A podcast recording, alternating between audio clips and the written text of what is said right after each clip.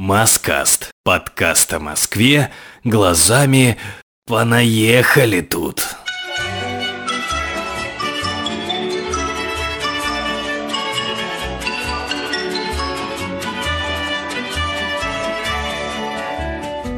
Раньше, в месте, где сейчас стоит высотка на Кудринской площади, находилось село Кудрино, которым по очереди владели и внуки Ивана Калиты, и митрополит Фотий, и князь Голицын, и двоюродный брат Петра I Александр Нарышкин, при дворе которого в 1748 году и случился пожар, после которого здесь поставили лавки и крестьяне разбили место для торговли. Место получилось уютным, недалеко недалеко от церкви Покрова в Кудрине. Она, естественно, не дожила до наших дней. Церкви вообще в те времена были центрами и науки, и культуры, и образования. Люди приходили к храмам и церквушкам, как сейчас приходят к торговым центрам. Себя показать, на других посмотреть. Церковный календарь и праздники были главными векторами в жизни народа.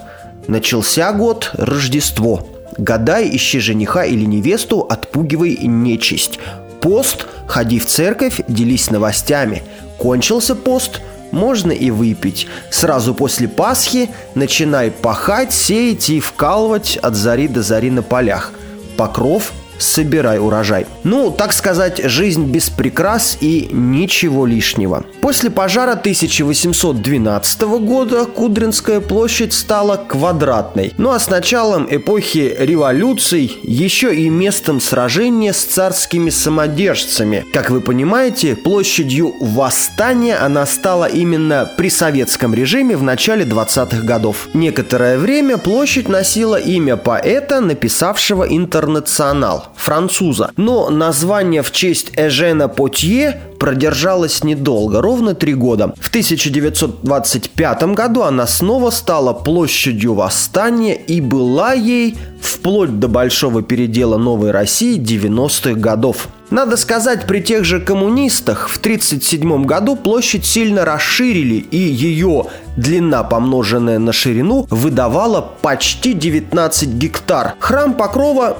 тот самый, возле которого крестьяне торговались друг с другом, тоже снесли, и окраина приобрела весьма пустой вид. Зато площадь Восстания выделилась среди других как одна из самых больших в столице. Может, поэтому тут хотели построить дворец советов, оплот коммунизма в архитектурном виде, но не построили. Война поменяла все планы, зато после триумфальной победы уже 13 января года 47-го Сталин подписал постановление Советов министров СССР о строительстве в Москве многоэтажных зданий.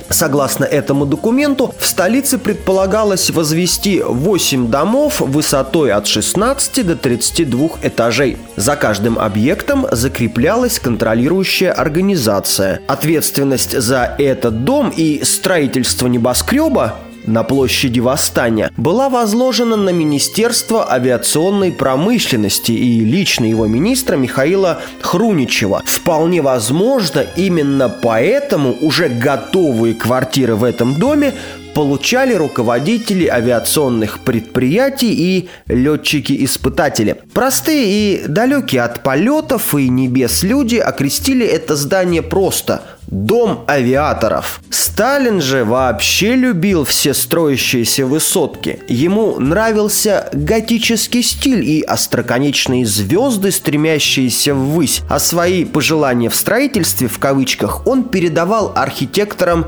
почти лично. С его слов, высотки советские должны также восхищать жителей, как высотки американские. Ну, будем честными, советское население в редких исключениях видело что-то американское и американские многоэтажные жилые дома в частности. В очень редких.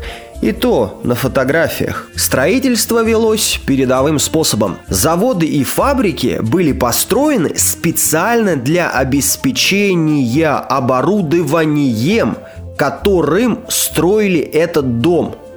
Это очень круто. Но в 1953 году Сталин умер и замысел архитектора-проектировщика Михаила Посохина не был до конца осуществлен. Дом-богатырь так и остался одиночкой среди особняков на Арбате. Впрочем, быть респектабельным советским местом это ему не помешало. В Стилобате, ну это что-то вроде цокольного этажа, разместили огромный гастроном за номером 15. В самом доме установили места для колясок, 14 пассажирских, 4 грузовых лифта, 12 однокомнатных, 325 двухкомнатных, 79 трешек, и 36 четырехкомнатных квартир. Также подземная парковка. Редкость для Советского Союза. Я напоминаю, 50-е годы. Бомбоубежище. И помимо этого в доме открылся двухзальный кинотеатр «Пламя» на 540 мест. Парикмахерская, ателье,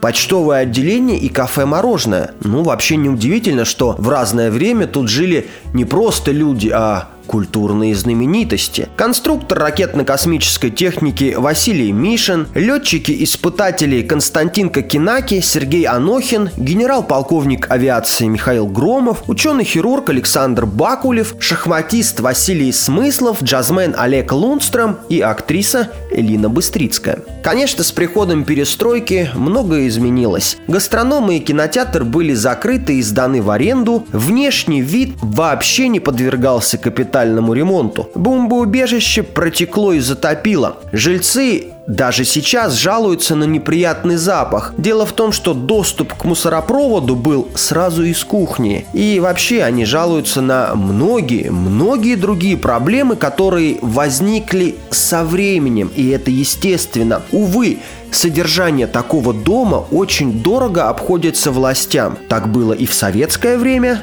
так есть и сейчас. Но вернемся на площадь Восстания, она же Кудринская, и спустимся вниз туда по улице Баррикадной. Улица так названа в 1919 году в память о боях 1905 года. Здесь рабочие дружинники фабрики Шмидта устроили баррикады, преградив путь царским войскам. Здесь же и располагается одноименная станция метро баррикадная. Справа ее вестибюль, каменный грот советского минимализма и барельеф, скульптура которого символизирует участников той самой революции. Наверняка павших на площади Восстания. Когда станция открывалась в 1972 году, и площадь, и улица рядом с ней, ну, просто не могли дать ей другого имени, кроме как баррикадная. Баррикадная улица есть вообще во всех уголках России. Это вам не цветочно по поэтичный топоним – это революция. Чуть ниже, если мы идем дальше, на углу Красной Пресни и улицы Баррикадной мы видим другой вестибюль – станции метро Краснопресненская. С названиями ничего не перепутаешь. Красная Пресня – это улица, бывшая Большая Пресненская, а Пресня вообще – это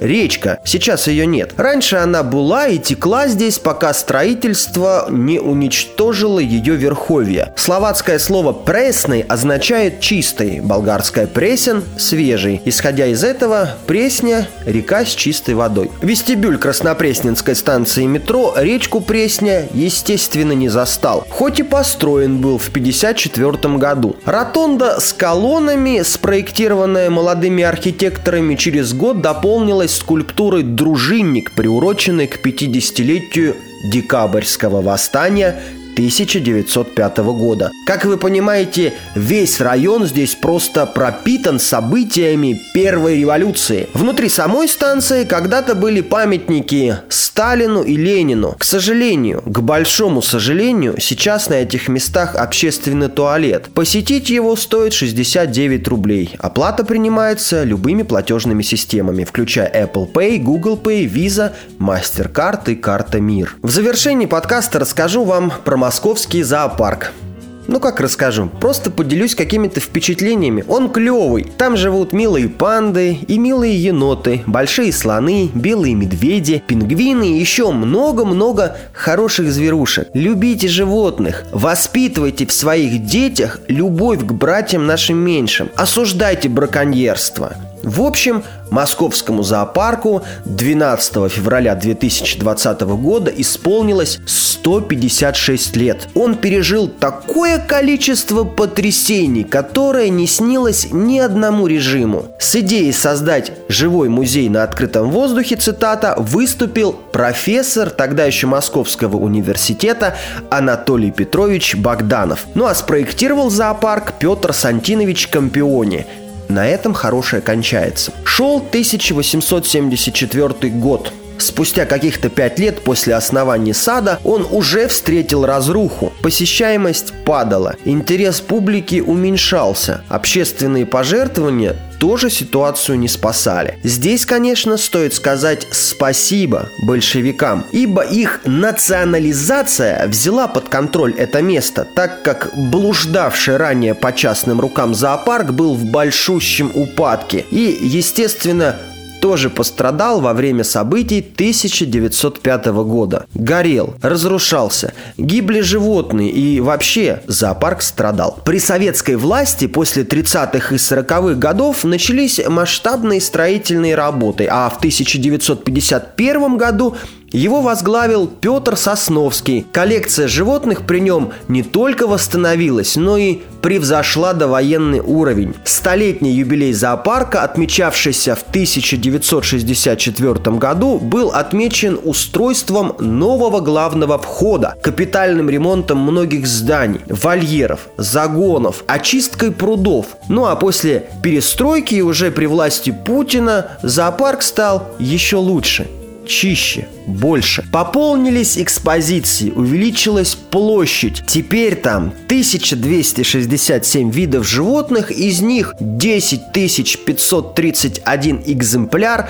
включая 1000 боевых летных уток шутка. Утки вполне обычные и дружелюбные. Ну, вроде бы все в этом подкасте и про баррикадную, и про ее достопримечательности. Увидимся, услышимся чуть позже. Ну а если хотите записать свой подкаст, свое видео и опубликовать его на стене, то welcome. Все бесплатно, все только для вашего, нашего развития. Иван Тюнин, Маскаст, пока. you